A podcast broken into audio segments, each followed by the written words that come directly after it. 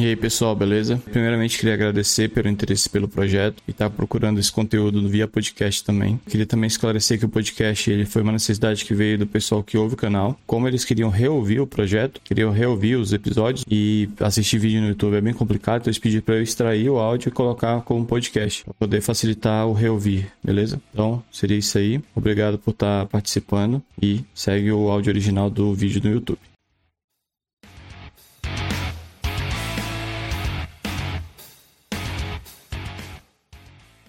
Então, essa contribuição é que ela mostra muito sobre você.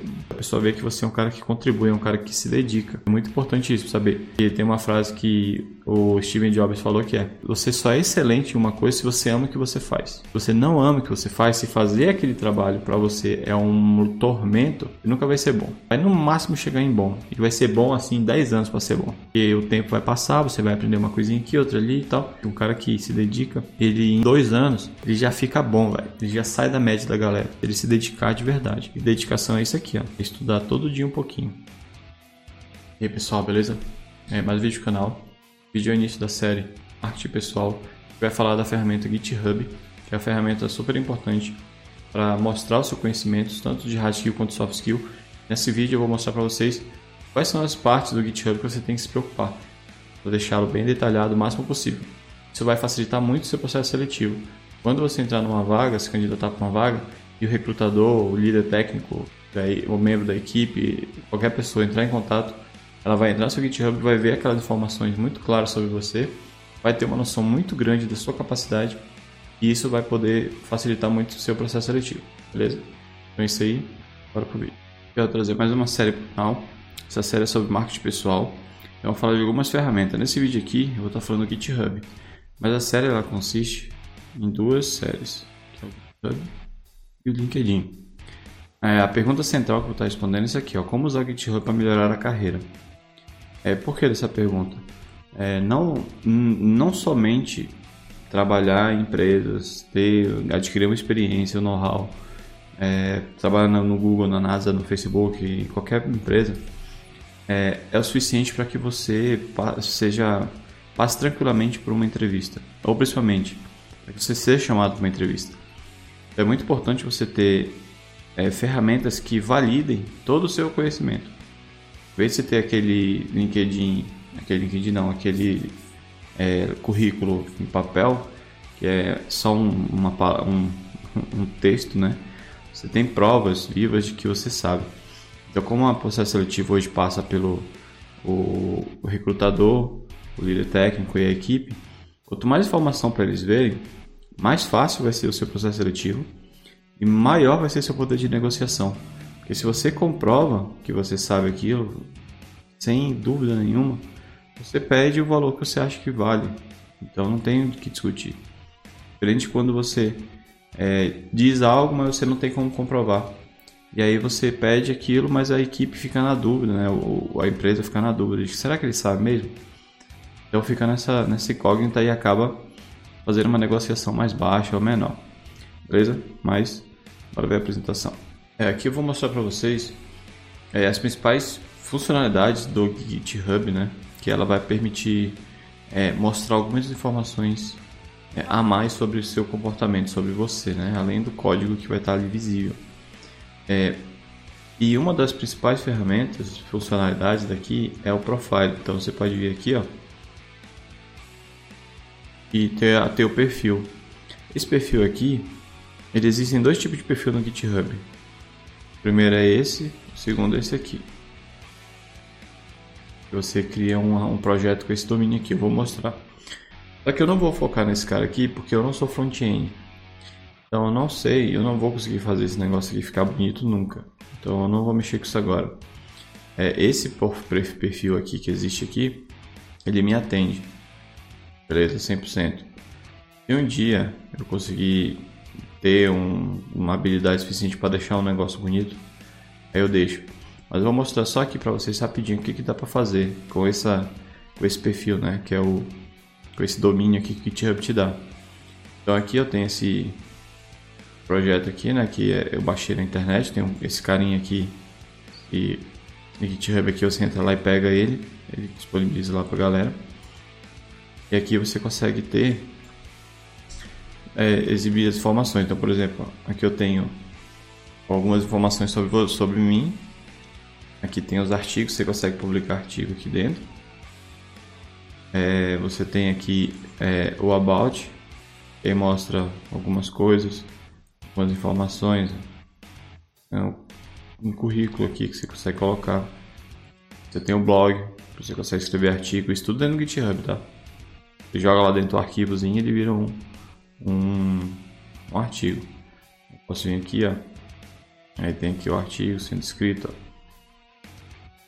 É, você tem a galeria. Aí você coloca as fotos, suas fotos aqui dentro. Aí você consegue é, brincar. Então, basicamente é um, é um site mesmo que você faz dentro do GitHub. Tem a loja, você pode ter uma loja lá dentro. Não sei se aqui funciona, mas a probabilidade é que sim. Que o cara usa isso aqui para vender é, os estilos, que aí é ensinando como escrever dentro do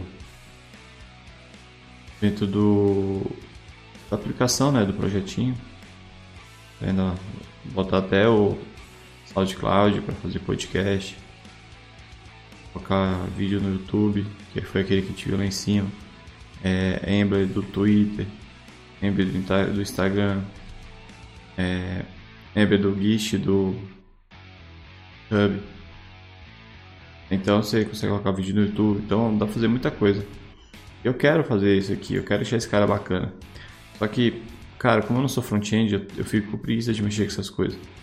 Eu sei que no final vai ficar feio, então eu desanimo na hora de fazer. Beleza? Como o canal foca back-end, então isso até é uma coisa que eu, eu já deixo claro que eu sou back-end puro mesmo. É, eu tenho habilidade de mexer no front, CSS, JavaScript, mas eu não tenho muito prazer.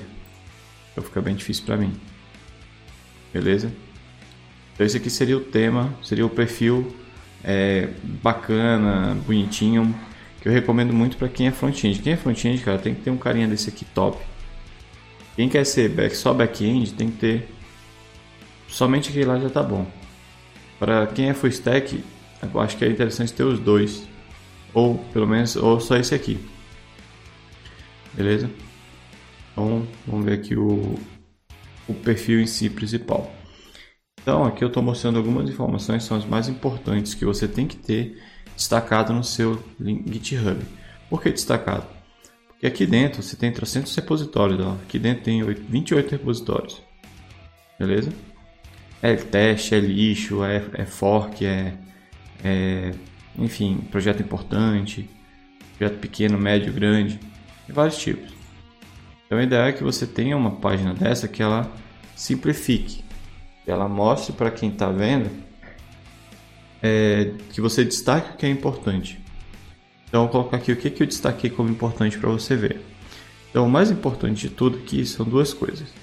São os, os projetos, aqueles projetos que você julga ser o mais importante, são esses dois, esses quatro aqui para mim, que de, demonstram minhas habilidades tanto negocial quanto de desenvolvimento, quanto de DevOps, né, quanto de Dev. É, são os quatro que, que exemplificam muito o que eu sei.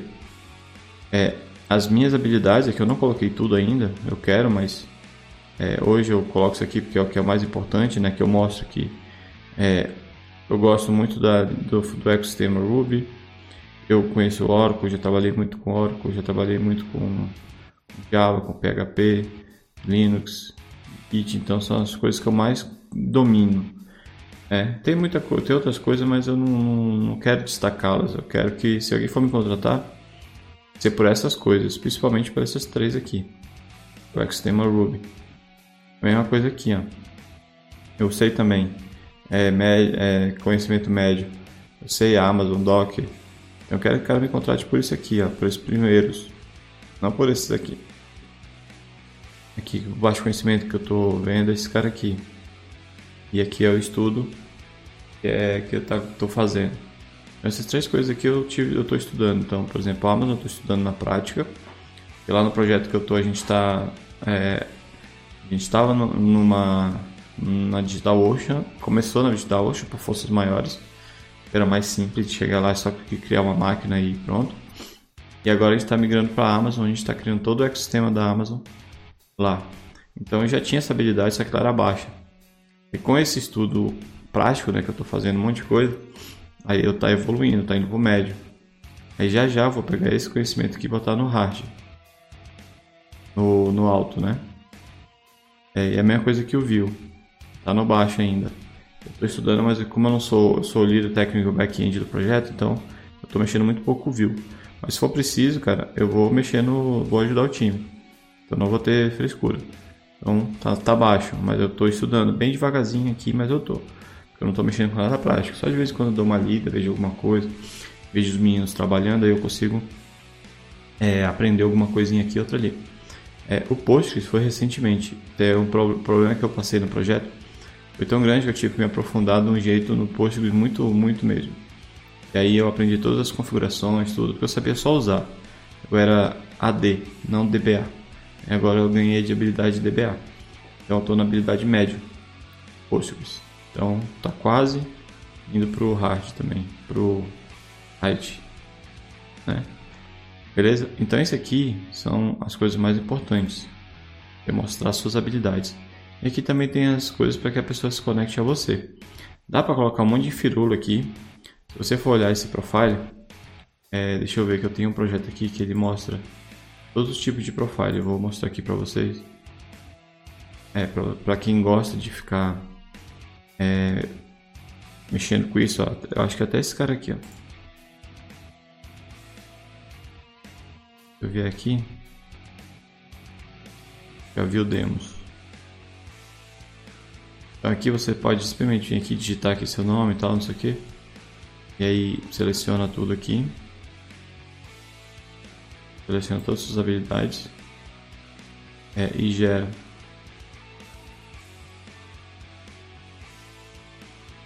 No meu caso eu não cliquei nada, né? Não, ele mostrou aqui. Preview. Aí ele mostrou vazio. Ele mostra com, com isso aqui, com isso aqui. Mostra aqui o perfil, o que você está aprendendo. Ele pegou o meu desenvolvendo-me. Né? Beleza. Aí tem aqui as paradas. Então foi esse cara aqui que eu fiz no passado. É, e peguei as habilidades e botei aqui. Botei lá. Viu? Legal que ele pegou direto do meu GitHub. E não. Aqui, ó.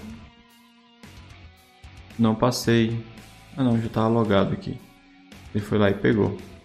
Aí tem esse cara aqui que é bem legal pra, pra ver. Eu vou colocar o link na descrição, tá? Aí tem outros caras, deixa eu ver se eu acho aqui que eu fiz um fork dele também. Queria ver como é que os caras fizeram, não, mas eu não tenho. Acho que eu consigo ver aqui na internet, você consegue ver vários, ó. É... Hub. Hub. Profile. Readme template. Se eu acho, acho que é um cara desse aqui, Amazing não sei o que. Aí só mostra vários perfis. E aí vai pegando o perfil das pessoas, vai mostrando, mas esse aqui não vai estar muito legal porque ele não, não tá mostrando a foto. Mas é basicamente isso aqui, ó. Perfil do cara cada um. Aí você vem aqui no match aqui, ó, nesse match, você tá? Aqui o perfil dele. Você consegue ter ideias vendo de todo mundo. Aí você pega um pedacinho aqui, pega um pedacinho ali. Você deixa um profile bem bacana para você. Beleza? Mas sem muita firula, eu não sou o cara da firula, porque como eu falei, eu sou back-end. É, então para mim o mínimo é isso aqui, ó. O mínimo é o mais importante as conexões, então tem meu LinkedIn, tem meu site, tem meu YouTube, tem meu Telegram, Instagram, Facebook, tudo do meu projeto, né? Tem o pessoal que é só o LinkedIn, o resto tudo que é do meu, dos meus projetos profissionais, beleza? É, os projetos principais, eu vou falar cada um deles, as linguagens e ferramentas, e só. Simples, simples assim, porque é pro PO o líder técnico, sei lá, a pessoa que vai vir aqui, ela poder ver. Agora o diferencial também está aqui dentro do projeto. Então vou abrir aqui cada um deles para mostrar. Eu vou começar com do menos importante para o mais importante para mim, porque está na ordem aqui, ó, de, de relevância para minha carreira, tá? Então, o primeiro projeto é esse aqui. O que é isso aqui? Daqui foi um estudo que eu fiz que eu achei bem interessante na época, curiosidade, quando estava surgindo o Fênix, né, que é o Elixir. O Elixir se vendia como muito produtivo, com muito, muita velocidade, não sei o que, papapá. Eu falei, cara, eu tenho que entender esse cara aqui, eu tenho que dar uma estudada para saber. Aí eu fui e estudei ele. E quando eu estudei ele, eu medi a performance dele. Aí depois que eu medi a performance dele, eu falei, caraca, mas pô, bacana mesmo esse cara. Deixa eu ver, deixa eu comparar ele com, com o Rails, que eu tava, tava me estudando bastante na época, né? Até que tem 4 anos lá. Tinha um ano e pouquinho que eu vim estudando. Um ano? Não, uns dois anos que eu vim estudando Rails. E eu falei, cara, deixa eu ver aqui. Ainda tinha aquela falácia do Rails de que Rails não é veloz, que Rails não, não escala, não performa e tal. Que Rails é lento. Aí beleza, deixa eu testar. Eu testei comparando com lá, com Phoenix. É, o Rails é framework do Ruby, Phoenix é framework da, do Elixir e o Laravel é o framework, o melhor framework do PHP para mim.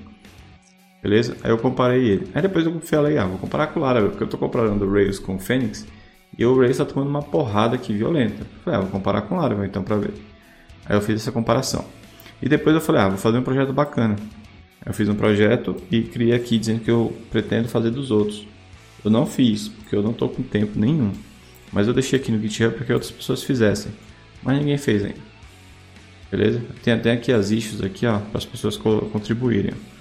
Fazer o benchmark do módulo, melhorar aqui as coisas, ó para que o teste fica mais mais fiel, né? Aí como foi que foi esse teste? Eu vim aqui na performance, criei um projeto, é, uma estrutura mínima, né? Que é esse cara aqui, criei um modelo de dados chamado com book, books e autor, né? Então tem só o nome do autor, não tem nem associação, né? Nem o relacionamento, é só dois textos, o título e o autor. Então com isso aqui eu peguei e rodei o teste de performance. O resultado foi esse daqui, ó. É, eu subi o Rails com é, o Puma, várias threads, vários work no modo production. E rodei esse teste aqui da, da, do Apache, que é o Apache Benchmark, com mil, como se fosse mil requisições sendo feitas ao mesmo tempo, só que entre 50 pessoas. Então são 50 pessoas fazendo, acessando o site 50 vezes e consultando livros, beleza? Com isso, a velocidade do, da minha aplicação, né, como eu tinha, acho que são 30, 30 livros somente, é, ela ficou com... Aplicação não, porque eu não customizei nada, só rodei, criei e deixei lá. Então ele ficou com o mínimo de velocidade 9 milissegundos, o máximo 666 e a média ficou entre esses dois aqui, ó a média e a mediana. 200 milissegundos. Então, tá bacana, tá normal, né? Mil pessoas acessando, é, 50 pessoas acessando ao mesmo tempo, fazendo mil requisições, em média que dá 20 requisições cada um mais ou menos, é, acessando 30 livros. Bacana. Aí eu fui fazer com o Fênix. Aí o Fênix fez a mesma coisa, só que ele fez em, em no mínimo 27 milissegundos e a média ficou 90 90 milissegundos. Então ficou na metade. E aí o Laravel fiz, né, o Laravel ficou com a média de 500 milissegundos. É, a mínima é de 86 e a máxima disso. Beleza, esse número aqui ele é um número médio. Eu fiz o teste com mais detalhe para cada um. Ó. Deixa eu abrir aqui cada pasta aqui. Do Laravel, o Laravel eu fiz um teste um pouco maior, que eu tenho o resultado aqui dentro, ó, reporte. Ó, fiz o teste com 1000, que foi aquele primeiro lá, que foi o teste principal, né, que é a média. E ele deu aquele resultado lá. Depois, ah, eu não fiz o que eu tinha feito com mais... Mas eu não fiz, acho que ele não dava conta. Fiz só pro Fênix. Vou ver aqui do, do Razer aqui primeiro. É, aqui ó, reporte em modo production. Então eu fiz ele aqui. Aí eu fiz ele com 50, sem thread. Tem o, o, aqui eu fiz com Puma já tunado. Ficou 400 com Puma, que é o servidor recebendo as requisições direitinho, caiu pela metade. Depois eu aumentei o Puma e aumentei o número de requisições, onde eu botei 500 pessoas e mil requisições, né? Mil não, 100 mil. Aí já, já pegou, ó. já foi para 2 mil, 2 mil, 2 segundos e a média de 1 um segundo e pouco. Aí o Fênix foi o top, né? Que foi o negócio top que aconteceu. Eu vi aqui no repórter, ó. Quando eu fiz com esse cara aqui com 50 pessoas e 50 e mil requisições, é, ele ficou com essa média aqui de 90 e 90. Quando eu vim aqui com 500 pessoas e 100 mil requisições, pensa em 500 pessoas acessando o site ao mesmo tempo e todas elas mandando F5 na página, né? Aí nesse contexto aqui, ó, ele já foi, ele ficou em um segundo. O máximo que ele chegou foi em um segundo. Então ele ficou na metade a metade do Rails, né? Isso aqui que eu acho que eu configurei esse cara aqui errado ainda por cima. Eu rodei ele em modo tipo, desenvolvimento. Enfim, aí qual é o objetivo disso aqui? Você pode ver que ele tem suas falhas. Né? Opa, fechei. Ele tem suas falhas, porque é um repositório de estudo, não é um repositório profissional, é um repositório de estudo. Onde eu, eu quis comprovar que eu consigo é, me preocupar com essas coisas, eu consigo criar um projetinho básico com cada, cada framework. Então, para mim, não existe o framework que eu não consigo usar. Então, essas coisinhas aqui são coisas básicas que demonstram muito sobre o meu perfil. Beleza? Então, mas esse aqui é o projeto menor que eu falei, é o mais básico. Aí, um segundo projeto, que foi um que eu fiz bem grande, é, é quando eu fiz um estudo de Docker. Então, nesse tempo aqui, nessa, nesse projeto, que eu criei o, o README aqui mostrando a aplicação, é, o que, que eu fiz? Eu estava estudando Docker, já sabia o Docker, o básico, e depois eu falei, cara, eu preciso aprofundar nesse negócio. Eu fui e fiz um projeto bem cabuloso. Foi esse aqui. Na época, a moda era Application Lifecycle Manager. O que, que é isso? É Lifecycle. É, é uma ferramenta que faz com que você tenha várias ferramentas juntas para fazer um processo é, de automação da TI. E hoje o nome disso é CI/CD, né? Então, mas ela se chamava Lifecycle Manager antes, né? Quando antes de há quatro anos atrás era esse nome que o pessoal usava muito. E o que, que eu fiz? Eu fiz essa configuração aqui, eu configurei o Docker e fiz ele todo é, integrado com várias, com várias ferramentas. Então, para quem entende Docker, vou mostrar aqui o Docker Compose rapidinho. É, e eu tenho aqui dentro dele ó, o Jenks, tenho o Sonar. Daqui é tudo Java, tá? Pensando no Java, porque eu estava no projeto Java na época. É, Tomcat, GitLab, Redis, é, é o banco do Redis, então aqui é o MariaDB, que é o, Red, o, Redmine. Ali, Red não, Redmine o banco, de, o banco do Redmine, o Redmine em si e o Nexus. É cada um, quem não conhece, pesquisa sobre cada uma dessas tecnologias. Mas qual é o ponto? Aqui eu quero evoluir esse projeto ainda. Para ter uma foto aqui mostrando o ciclo todinho. É o que? É, para que serve esse Redmine? Redmine é uma ferramenta de issue, ela é que nem o Trello ou, ou Gira. Você cria as issues e a pessoa vai é, cadastrando. Eu vou mostrar aqui para ficar me melhor. Vou pegar aqui o Redmine. Vou pegar o oficial, que é esse aqui. Ó. Então é isso aqui. Ó. Aqui você tem as atividades das pessoas e aqui a atividade dela. Então essa atividade ela tem um início, tem um estado, ela é nova, ela tem a prioridade, é, tem a versão do projeto que ela, que ela se representa, ela tem a resolução se ela foi resolvida ou não, a data do início, a data do fim da atividade. Então tem, tem tudo isso aqui. Então você tem uma, é uma ferramenta que te mostra tudo, ó, defeitos, funcionalidades, PF. É uma ferramenta, só que ela é open source. E aí eu quis fazer com ela porque ela, por ela ser open source. Aí a outra é o Jenks, que é uma ferramenta de automação. Então o Jenks ele te dá é, toda, toda a automação. Então você consegue iniciar um processo, buildar, rodar os testes, é, fazer o deploy, tudo com ela. Eu vi uma foto dela aqui, ó. para ficar mais claro. Aqui, ó, no Red, no Jenkins você cria um pipeline. Então você subir um PR, subir um, um push no servidor, o Jenkins pega, faz o checkout, roda o build, roda o teste, faz o deploy em, em stage e depois faz o deploy em produção. Essa ferramenta que é a ferramenta de automação. O Sonar, Sonar Cube, é uma ferramenta de análise de qualidade de código. Então o que, que ele faz? Ele pega seu código e faz uma listagem e vê se ele está tudo bem. Então ele te dá um relatório assim, para saber se seu código está bom. Quantos codes mail tem, débito técnico, é, se tem vulnerabilidade, se tem bug, qualidade do código, ele te dá todos esses números. É, o Nexo, ele você consegue guardar dentro dele projetos. Por exemplo, você pega, no caso do Java, você baixa todas as libs, usa no seu projeto, pega essas libs e guarda no Nexus para que você não perca esse, essa versão. Então, por exemplo, se você está usando o Hibernate, é, que é uma lib de, de é, ORM, né, que você conecta no banco de dados do, do qualquer banco de dados, né, a maioria dos bancos de dados. Com Java, você vai lá no banco de dados conecta, você está usando a versão 3, 4, 5, 6. E essa versão é que você quer usar no seu projeto. Então você bota no Nexus para que você não precise é, ficar procurando ela na internet. Está lá. Então toda a equipe que vier, ela vai pegar lá do projeto.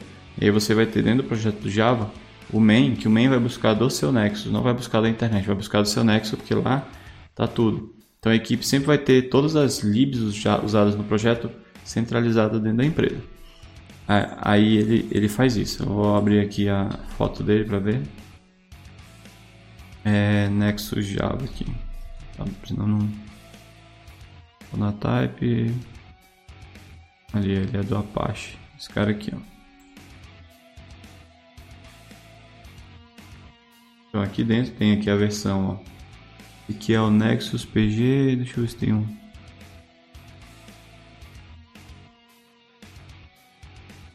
Aqui ó, Java não sei o que, Java não sei o que lá. Tem todas as, as dependências do Java num repositório do time, né?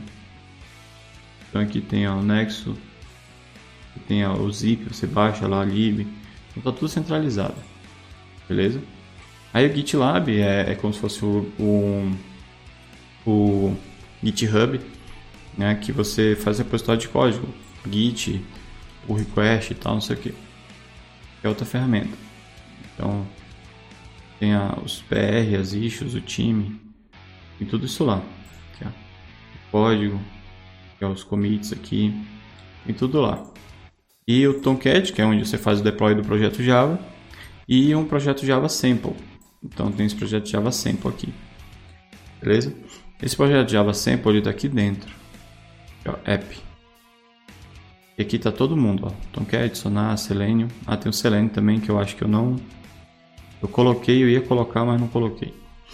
Então tem o Selenium, tem o Red, o Redmine, Nexus, Jinx, GitHub, GitLab e aplicação. Tá, Marco, mas o que, que isso tem a ver? O que, que isso tem a ver é o seguinte. Esse projeto aqui está configurado da seguinte forma. Se eu rodar o Docker, então eu vou parar tudo, vou remover tudo e vou remover as imagens eu vou dar um docker up, eu starto todas as aplicações dentro do projeto. Pô, instalou tudo. Beleza, se eu fizer do jeito que está configurado aqui, eu não sei se vai funcionar porque esse docker aqui, como ele está é de 4 anos atrás. Talvez esse docker aqui não funcione mais, talvez tenha que dar uma, uma atualização. Mas como funcionava na época? É, eu vinha aqui, dava o docker up, subia todas as aplicações, eu entrava no meu projeto, que é esse projeto aqui, entrava aqui nele, ele é simples, ó. É... Deixa eu ver aqui o, o, código. Ele faz só um, acho que é só um hello world, ó. Uma, uma página tática. Tem o controller lá. Aqui na página index, ó. Uma mensagem, ó, o projeto. É, cada pessoa que acessa a página ele conta, né? Ele mostra a mensagem, conta. Então é bem simples mesmo, é quase um Hello World isso aqui. Para quê? Para que você pegue esse projeto, é, commit, faça uma alteração nele, depois você fez start em tudo, né? depois você deu start em tudo, você vai pegar esse cara aqui, vai fazer o commit é, e vai fazer o, o, na verdade Opa! Passando só para avisar, tá? Para você não se esquecer de se inscrever se estiver gostando, deixar aquele like também para fortalecer o projeto. Beleza? Então, bora continuar o vídeo. Tem que primeiro fazer o, acessar aqui o, o GitLab, baixar ele, fazer o, o, ou conectar esse projeto aqui no GitLab, tanto faz. É, conectar ele no GitLab, beleza? E aí você vai fazer um commit. Quando você fizer o commit, você fizer o push na master, você vai encadear todo o processo. O que é o processo? Depois você pegar o projeto, isso tudo no Docker, tá? Já está tudo configurado esse cara para funcionar dessa forma. Tem o projeto, você faz o commit, o commit sobe no Git, você faz o push, ele sobe no GitLab. É, na hora do, do GitLab, ele aciona o Jenkins. O Jenkins pega o projeto do GitLab, executa, baixa as dependências do Nexus, roda o Sonar, faz o deploy no Tomcat. E quando ele faz o deploy no, no Tomcat, você tem aqui a, a issue, né, a funcionalidade que, que vincula com aquele cara. E aí esse cara aqui, eu não tenho certeza se isso aqui foi implementado na época. Eu tá, tô falando porque eu acho que eu, eu, eu fiz, mas eu não lembro se eu queria fazer ou se eu, se eu fiz. É, o Redmine ele vai ter uma issue lá dentro. Então vai começar o seguinte: você vai ter uma issue no Redmine. Você vai pegar essa issue, vai implementar no, no Java, vai fazer o commit vinculando a issue a esse cara. Tem uma forma de fazer isso, você bota só um hash e o número da issue. Aí vai estar vinculado com esse cara, esse cara já está vinculado com o GitLab. E vai fazer o commit aqui, vai fazer o push, o push vai cair no GitLab, vai acionar o Jenkins, o Jenkins vai pegar o Sonar, vai rodar o Sonar para ver se os códigos estão tudo certo. Não tem vulnerabilidade, não tem nada. Se a nota estiver ok, ele passa para frente. Aí ele faz o build do, do projeto, baixando todos os dependentes do Nexus, roda os testes, roda tudo faz o deploy no Tomcat. E aí você vai acessar essa porta aqui e aí você vai ver a aplicação lá com a nova, a nova versão. E aí o ideal para verificar né, é alterar o Hello World dele, né? A página que é essa aqui. Você vai vir aqui e vai trocar esse nome aqui, que aí você vai ver que ele mudou. Só trocar essa página aqui, aí você vai, vai ver que mudou. Aí para acessar a aplicação, só acessar esse endereço aqui, ó. Que no caso é o IP da máquina, pode ser o default é localhost e essa porta aqui e esse endereço é URL. Esse aqui é o do Tomcat para não dar com... todas essas portas aqui são para não dar conflito com nada na máquina do, da pessoa.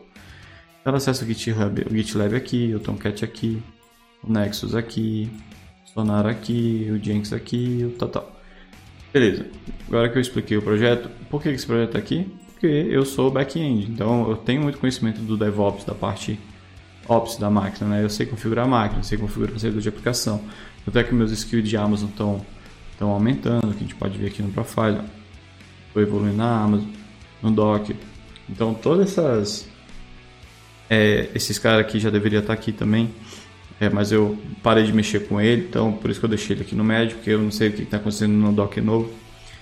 Então tudo isso aqui, tudo isso aqui está mostrando minhas habilidades como DevOps. Então se a pessoa entrar aqui e, e, e pensar e olhar esse código aqui, ó, ele pode, ela pode vir aqui, vir aqui, ó, pode olhar aqui como foi configurado, ela pode olhar aqui com, como está a configuração, ela pode vir aqui, entrar aqui no, no Nexo e ver como é que está a configuração dele é, beleza? Então tá tudo aqui. Então a pessoa que vai me entrevistar, se ela quiser viver meu, meu projeto, para me contratar como back-end sênior, ela vai ver que eu realmente tenho conhecimento do, do back office, do back office, do DevOps, é muito bem também, beleza? Aí o terceiro cara importante é esse aqui, Portal Agro. Por quê? Porque ele é importante? Porque ele é um projetinho simples, mas ele tem uma apresentação muito boa, então ele mostra aqui mais a minha parte negocial do que a parte técnica. Então se eu vier aqui e tem uma apresentação muito boa, né? Tem aqui o código, 250 commits, não é um código de 10 commits, tanto aqui foi um projeto que eu levei a sério por um tempo. Beleza? Que eu queria fazer, resolver um problema da cidade que eu tava, só que ninguém queria que o problema fosse resolvido, então eu deixei quieto. Então basicamente aqui, ó, eu tenho três coisas. Eu tenho a apresentação do projeto, eu tenho a apresentação negocial, explicando de onde surgiu essa ideia, é, é, qual o problema, ela resolve, tal, tal, tal, tal, tal, E tem aqui as principais funcionalidades. Isso aqui eu já fiz é, com o meu projeto atual do YouTube. Tanto é que o outro, ele não tá assim bonitinho para vocês mostrarem, para mostrar para vocês que é, dá para fazer até feio, dá para fazer, porque o importante não é como, é o que você está mostrando. Beleza? Então aqui, ó, se eu clicar aqui, ele vai lá pro YouTube. Não sei se vai sair áudio no vídeo, mas eu fiz uma apresentação e tem meia, quase meia hora explicando o vídeo, né? Então estou explicando aqui como que eu cheguei nessa ideia, qual problema eu quero resolver e tal. Beleza? Então essa apresentação aqui é a negocial. Aí eu vou mostrar aqui a apresentação técnica. Basicamente eu mostrando as funcionalidades do projeto. A ideia é pequenininha, tem 7 minutos. Eu abrir aqui.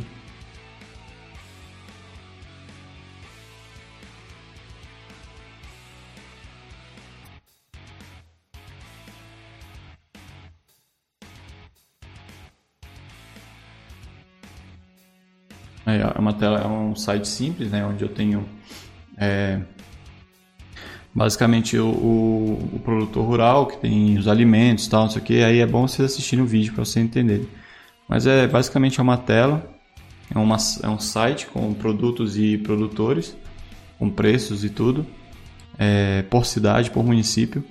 E eu tenho uma área administrativa que é onde cadastro todos esses caras. Então, na primeira versão era pro, não era para o produtor cadastrar, era para a prefeitura, para o sindicato rural, era para esses caras, porque esses caras não têm interesse, por isso que o projeto não foi para frente. É, eles não conseguiam ver valor nisso. É, e aí tem os relatórios para saber se o produtor está. Porque, como eles estão catalogando os produtores, vocês veem lá o vídeo que vai ficar melhor. Mas eu vou resumir aqui. Como eles estão catalogando os produtores e seus produtos, o sindicato né, e, e a prefeitura do, do município, que lá na apresentação comercial mostra que a produção rural, somente a agricultura familiar, ela tem uma importância muito grande para o Brasil. Então, se assistindo lá os dois vídeos, vocês vão entender muito bem. É, e nesse vídeo aqui eu mostro, nesse projeto eu mostro que se a gente conseguir catalogar todos os produtores e conseguir catalogar todos os produtos que eles vendem e ficar sempre atualizando, a gente consegue gerar indicadores, né, gerar números mostrando que o produtor está evoluindo. Então, toda assistência que o governo, a prefeitura e o sindicato rural dá para o produtor rural, a gente consegue ver através de indicadores que esse produtor está crescendo. Então, está mostrando que está sendo um trabalho eficiente, beleza? Mas aí, entrando aqui na questão política, esses caras não querem saber de eficiência, tá? Eles querem saber de manter as coisas do jeito que estão. É... E aí, aqui entra aqui a parte da qualidade, né? Que aí o projeto está com uma qualidade é, boa, né? Ele não teve muito débito técnico no meio do caminho. Então ele está tranquilo. E o que, o que eu peguei nele foi a questão do teste. Então eu não fiz teste para ele. Beleza? Então eu não fiz teste para ele. Aí ele ficou com a qualidade muito baixa. Eu comecei, comecei, mas depois eu não, eu não fiz para tudo. O ideal era fazer para tudo. Tranquilo? É, então estou mostrando nesse vídeo, nesse, nesse projeto aqui no GitHub, por que, que esse projeto surgiu, a esse projeto funcionando para a pessoa não, não, rodar, a qualidade dele e a cobertura dele, que são as coisas mais importantes para a TI. É, e aqui também, caso a pessoa queira rodar, é só executar isso aqui. É que eu configurei na Amazon para subir arquivos, as imagens, as fotos, os produtos, o vídeo, não, o vídeo não, o vídeo está direto no YouTube. Então fiz uma, um projetinho bem legal para mostrar minhas habilidades técnicas e a comercial. Esse outro aqui, que é o primeiro mais importante, ele mostra muito mais das minhas habilidades. Tem 260, só que esse aqui eu fiz um projeto muito mais completo. Né? Tanto é que ele está num num formato diferente, que eu não arrumei. Mas eu tenho um negócio rodando na DigitalOcean, mando e-mail, Google Maps, Amazon. Tem toda uma infraestrutura vinculada a ele. E que no final basicamente, é, vou mostrar aqui um pouco da apresentação também, que eu tenho que até que formulário, só como eu fiz na época. Tava em casa, meio que hippie.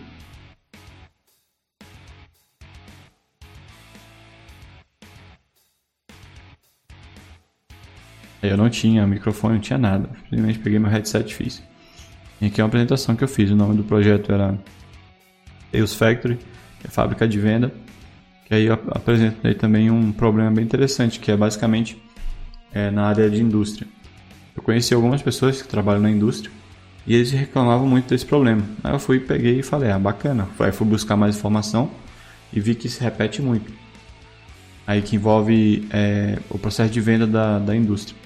Aí depois vocês podem dar uma olhada aí que esse daqui é bem longo. Mas basicamente o que eu vou fazer lá é gerar indicadores, ó, mostrando é, como é que está a venda, a área de cobertura dos vendedores deles. Tem mais um aqui que é o aqui ó a zona de calor, qual área do, do estado está sendo mais vendido, só pelo, só pelo cadastro do produto, só pelos pedidos de venda.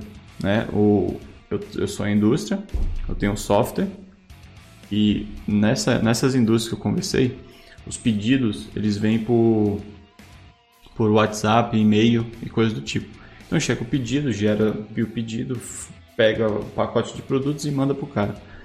E colocando uma ferramenta de software na frente disso, toda requisição, né, todo pedido de compra, ele vai vir de algum lugar. Ele vai vir de uma cidade, de um fornecedor, de um, de um cliente, tem um endereço, tem um, um ponto lá, tem uma, um, CP, um CEP, tudo isso. Então, com esses pedidos, com esse número de pedidos que chegam, consigo mapear e mostrar na tela é, como tá, de onde está vindo maior zona de maior concentração de pedidos. Então, nesse meu exemplo aqui, ó, é, o, o centro aqui é Goiânia, Goiás, né? Tava no Goiás na época. É, a região aqui, ó, de Anápolis, Goiânia, Brasília e uma outra aqui são as áreas, as regiões que mais gera pedido. No norte, no sul do Goiás, quase não tinha. Por quê? Porque essa área aqui, ó, Brasília, Goiânia, Anápolis são as maiores cidades de, do Goiás. Então aqui que vem as maiores concentrações de pedido, onde está a maior população. Então os lojistas daqui são os que mais demandam necessidade de pedir produtos. Os daqui nem tanto. Só que eu também mostro no mapa que isso daí é legal, mas isso daí gera uma gera um problema na venda, porque os caras se baseiam nessas cidades grandes e esquecem que existem cidades grandes também que demandam, mas ninguém quer ir lá vender.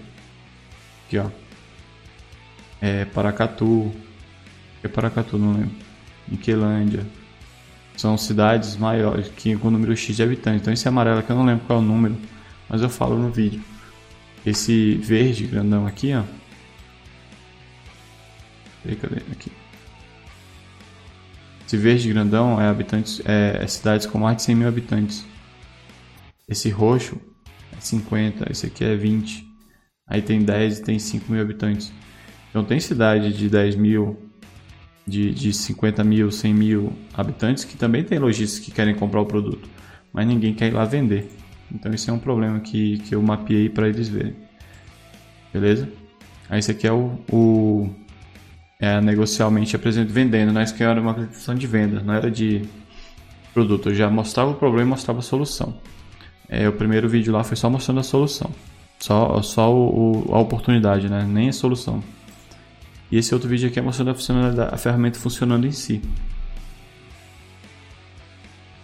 E aí vocês podem lá clicar, vou botar o link do meu GitHub aqui, ah, no link, todo mundo vai poder, vai poder visualizar. É, então o design aqui está uma bosta. Aí aqui é a, a, a, área de pedido de venda. Aí eu estou mostrando o vídeo que tá, eu estou cadastrando, né? Aqui,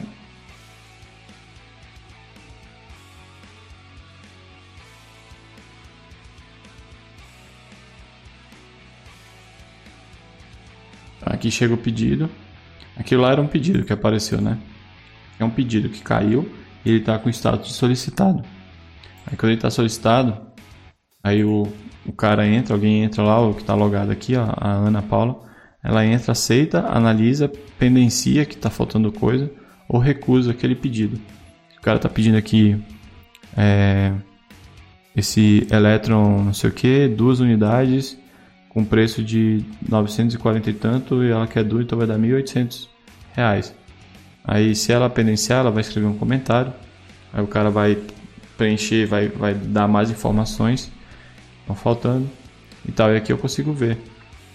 como é que estão as vendas, é, o número de receita é, mensal. Já tem um milhão no total de vendas, foi vendido para 106 cidades. 1.130 lojistas compraram, tiveram 400, 502 pedidos de venda e 7 representantes comerciais estão fazendo a venda. Eu consigo ver aqui o mapa, os representantes e chocando. Aqui tem a mapa de calor, o Google que está em modo é, development, aí fica assim.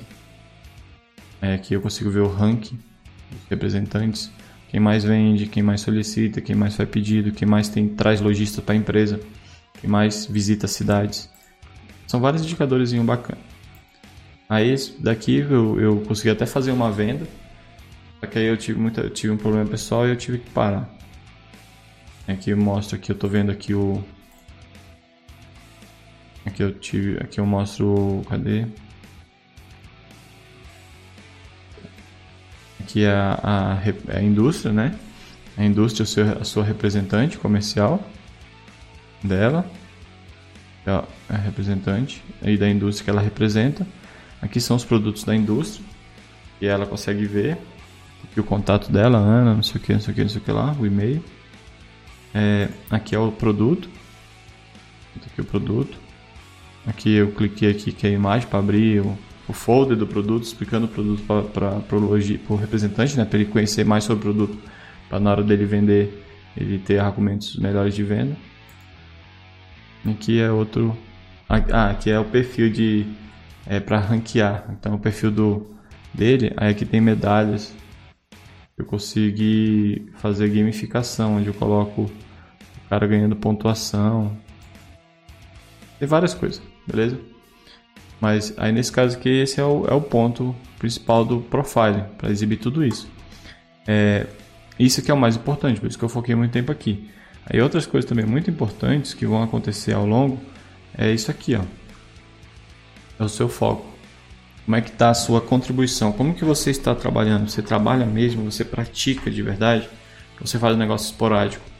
Então no caso aqui, ó, eu parei um pouco. Tá vendo que se aqui tá meio paradão. Ainda tenho coisas aqui dentro, mas está meio paradão. Comparado com o que era aqui. Mas aqui também tinha a vantagem que eu trabalhava numa empresa que usava GitHub. Então, essa pontuação aqui, esses números aqui são muito dele. Mas esse período aqui, ó, esse período aqui e esse período aqui, antes desses verdes escuros, bem aqui, bem aqui, foi a criação desses dois projetos aqui, ó, que eu fiz. Então, todo dia Todo dia não, teve umas falhas aqui, ó. Eu ia lá e fazia alguns commits, ó. Esse aqui parece muita coisa, 15 commits, mas é só usar o semantic commit que eu já falei no vídeo que sai commit pra cacete porque você faz direito o negócio. Então aqui era, vamos dizer que é uma hora de trabalho. Então uma hora de trabalho aqui, uma hora de trabalho aqui, que deve ter sido meia hora. E o projeto ia evoluindo, velho. Evoluindo. É, a issue dele estava no Gira, as issues, né? então já nem sei onde é que está, não precisa mostrar agora, mas as issues, todas as demandas, todas as funcionalidades que precisavam ser feitas é, estavam lá. É, esse daqui não estava na, esse aqui não estava na, não estava no, no Gira, estava em outra ferramenta. Deixa eu ver se eu lembro o nome. Eu acho que está aqui dentro ela. É uma ferramenta de gestão. Aqui ó, é o Open Project. Backup, tá até ali o backup. Todas as issues que eu comecei a fazer. Open Project. Ferramenta open source também de, de demanda. Deixa eu ver aqui na. Aqui, ó. Consigo rastrear todas as demandas feitas. Então tá lá dentro o backup, então o pessoal pode pegar ele, baixar e tem um projeto lá dentro. Na época eu não usava o semantic commit, ó. Eu usava um outro, uma, um semantic commit meu, uma semântica de commit meu. E depois que eu conheci o Angular, que eu comecei a estudar mais, comecei a ver o, o, o Commit do, do pessoal do Angular e eu me apaixonei e não mudo mais. Joguei o meu fora e comecei a usar isso aqui que é muito mais claro. Então, essa contribuição é que ela mostra muito sobre você. Então, a pessoa vê que você é um cara que contribui, é um cara que se dedica. E é muito importante isso, saber. Que tem uma frase que o Steven Jobs falou que é: se você, você só é excelente em uma coisa se você ama o que você faz você não ama o que você faz, se fazer aquele trabalho para você é um tormento, você nunca vai ser bom. Vai no máximo chegar em bom. E vai ser bom assim 10 anos para ser bom. Porque o tempo vai passar, você vai aprender uma coisinha aqui, outra ali e tal. Você vai ser bom. Você vai ficar bom com 5, 10 anos de carreira. Agora, um cara que tem, que contribui, que um cara que se dedica, ele em um ano, dois anos, ele já fica bom, véio. ele já sai da média da galera. Se ele se dedicar de verdade. E dedicação é isso aqui, ó. É estudar todo dia um pouquinho, beleza? E aí com isso aqui você mostra para o seu recrutador disciplina e foco. Você mostra que eu tenho disciplina, tá vendo? Isso aqui é disciplina. Esse período aqui, ó, foi um, dois meses e meio. Foi o tempo que eu fiz aquele projeto lá do, do Sales Factory aqui, sozinho. Não, na verdade, esse aqui, acho que foi o Portal Lago, não lembro. Eu não lembro qual foi os dois. Tem que ver aqui a, a data do commit aqui. Se eu não me engano, foi aqui. Eu comecei na empresa remota em novembro e fiquei um ano. E aqui para trás eu estava é, trabalhando freela, estava trabalhando remoto. Aí eu fazia um commitzinho de vez em quando. Isso aqui mostra muito a sua disciplina e foco. Beleza? Então é muito importante para você demonstrar que você é um cara que se dedica. Não precisa ser assim que nem o meu. Só de você fazer isso aqui, ó, esse, esse cenário aqui, ó, já é legal, porque mostra que você, você de vez em quando vai lá e faz alguma coisa. Você não é um cara que fica, ó, que nem eu ficava aqui em 2015, ó. Isso aqui é horrível pro recrutador. O cara não vai conseguir confiar em você nunca. Ah, não, mas eu gosto do trabalho, eu estudo. Aí o cara usa aquele argumento. Ah, não, mas o meu tá tudo no, no repositório privado. Não, beleza eu já descarto logo. Eu nem, nem, nem abro conversa porque eu não, não, não quero apostar. Beleza? Aí quando foi aqui em 2018, né? Que aí 2019 que aí eu mudei, que eu comecei a trabalhar remoto, home office. E aí para ser home office, né? Que o projeto, o objetivo do canal é, é ajudar as pessoas e agora com, a, com essa é, mudança que a gente teve, né? Com, com o vírus lá e tudo, e mais a necessidade do home office, então eu coincidentemente comecei a evoluir nisso antes da, de acontecer isso. Então agora em 2020 já está muito mais é, séria a parada. Beleza? E com relação a esse ponto aqui da contribuição que eu falei do, da pessoa que fala, ah, mas está lá no, no, privado. Beleza, pode até estar tá lá no privado.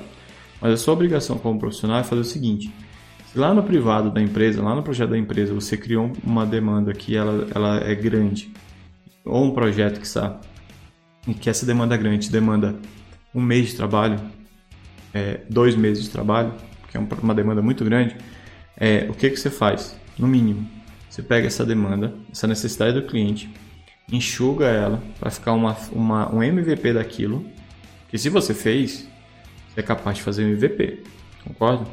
Se eu fiz um projeto, se eu fiz uma funcionalidade complexa e grande, eu consigo fazê-la pequena e simples beleza? Para mostrar só os pontos principais.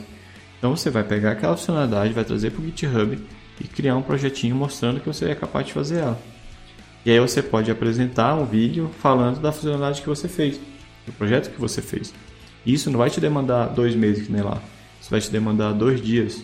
E se você fez, é isso, é isso onde é que está a comprovação, né?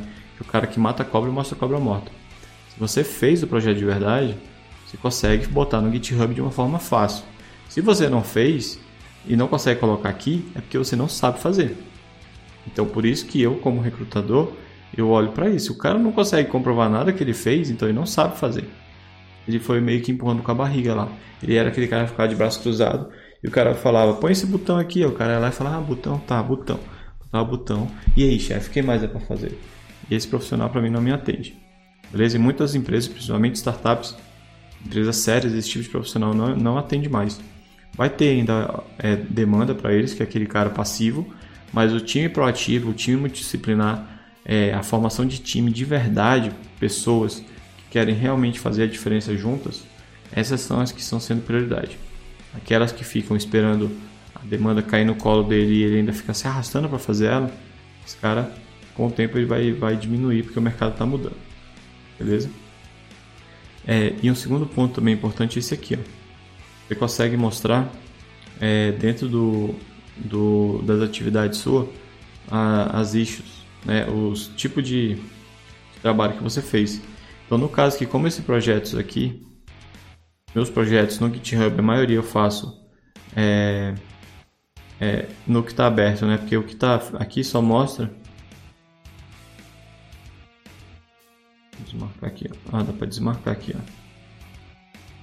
Aqui, ó. Então, ó, esse daqui eu tirei todas as minhas contribuições privadas. Tirei só as atividades é, principais. Então, isso aqui tudo que eu fiz em 2019, ó. pessoal. Foi esses dias aqui de trabalho. Aí, os... Tomando os privados, aí fica daquele jeito lá que tava. Beleza? Fica desse jeito aqui, ó. É muito mais coisa. Beleza? Mas aí a gente consegue ver aqui, ó, que eu tenho é, além disso, eu não, não trabalhei muito, que a empresa ela não, não tinha essa política de pull request, code review e criação de issue no GitHub. Então não tem muita experiência. E o que tem aqui é meu, né? O code review, o issue, são coisas minhas dos projetos que eu que eu criei. Principalmente esse projeto aqui, ó. Cadê? Ele não está aparecendo ali. É esse projeto aqui, é o projeto que eu estou fazendo com o time, baseado na mentoria, né? Nesse canal aqui o pessoal pediu, veio me pedir mentoria. Então eu estou mentorando lá os caras e a gente está criando esse projeto aí é, em coletivo, né? Com o time. Então já tem 175 commits e tem esses caras aqui trabalhando. Cadê a carinha deles? Não, tá no meu. Aqui, ó. Esses caras aqui estão trabalhando na mentoria. E aí eu tenho aqui o pull request, code review que é feito, ó, tem 50 e poucos, beleza? Aí esses números eles aparecem aqui, ó. Meu, hoje meu, eu tenho mais commits, mas eu também fiz PRs, criei issues, criei é, code review. Só que como é tanto commit, eu trabalho tanto no desenvolvimento, mas tanto no desenvolvimento, que ele fica, parece que eu fiz quase nada aqui no code review, nas issues e no pull request, mas eu fiz muita coisa também. Só que aqui, ó, pode, pode ver que o meu foco é, é programar e e fazer e entregar a demanda, que são os PRs. Depois vem o code review e a issue, que são a gestão. Só que essa gestão a gente faz em pouco tempo, porque a programação é muito grande, é, principalmente somando todo o histórico. Então isso aqui mostra também suas habilidades. Quando você tem code review, então quer dizer que você tem tanta habilidade, quando você tem um número aqui, quanto maior o número melhor. Mas quando você tem a habilidade de, de code review, que você cria muitos code review, quer dizer que você tenha tanta habilidade naquela tecnologia que você consegue avaliar o projeto dos outros. Então isso aqui diz muito sobre você. Mesma coisa aqui. Se você tem muita isca, quer dizer que você se preza tanto pela gestão do projeto que você tem um número grande aqui. Então isso aqui diz muito sobre você. Isso aqui é básico, todo programador tem que ter. É isso aqui também. Mas esses dois aqui é, se tornam um diferencial quando você tem alguma coisa. Quanto mais, melhor. Beleza? É, então, no mais, terei isso aqui com a questão do GitHub. Beleza? Aí o que eu poderia complementar aqui é mostrar, por exemplo, aqui as issues. Eu vou pegar aqui o projeto, que é aquele que eu falei da mentoria. Esse cara aqui, ó. Growth Channel. E aqui tem algumas issues. Então a gente já criou algumas issues, tem 22 issues aqui. A gente está trabalhando na gestão, ó. A gente já terminou a versão 1, tá fechada, a versão 2 e agora está na versão 3. Tá fechando a versão 3 e tá o, o projeto. Está sendo feito aqui as últimas issues para fechar a versão 3. E acabando a versão 3, que são esses caras aqui, aí eu vou pensar na versão 4. A versão 4 ela ainda não está não tá pensada ainda, mas ela está aqui planejada já ela vai ser adicionada as issues para a gente finalizar o projeto. E aí, essas issues, a importância dela é isso, ó, dar esse controle. Então a galera quando vem aqui, ó, ele cria aqui uma issue, ó, vamos ver isso aqui. Aqui uma issue, fechou, faz aqui a pergunta, e aqui é o PR dele, e ele está aqui mostrando o PR dele na versão tal, a funcionalidade, e foi feito, e ele tirou dúvida aqui ó, no PR. Então isso aqui mostra muito sobre a gestão, a comunicação, N coisas. Beleza? Então, no mais, acho que seria isso. É, eu espero que você tenha compreendido a importância do, do GitHub para a sua carreira, o quanto que ele é, te, te, faz evoluir, o quanto ele te promove no marketing digital, marketing pessoal, né? Na internet você, a pessoa chega aqui, verifica muito sobre você, suas capacidades, e isso é, faz com que ela não fique apostando em você, ela simplesmente fala, é esse cara aqui, beleza? Então esse aí, espero que esse vídeo seja útil. E aí, gostou? Então não esquece de acessar o restante do projeto, o link está aqui embaixo do Telegram, do Instagram e da plataforma, beleza? Então, falou, até o próximo vídeo.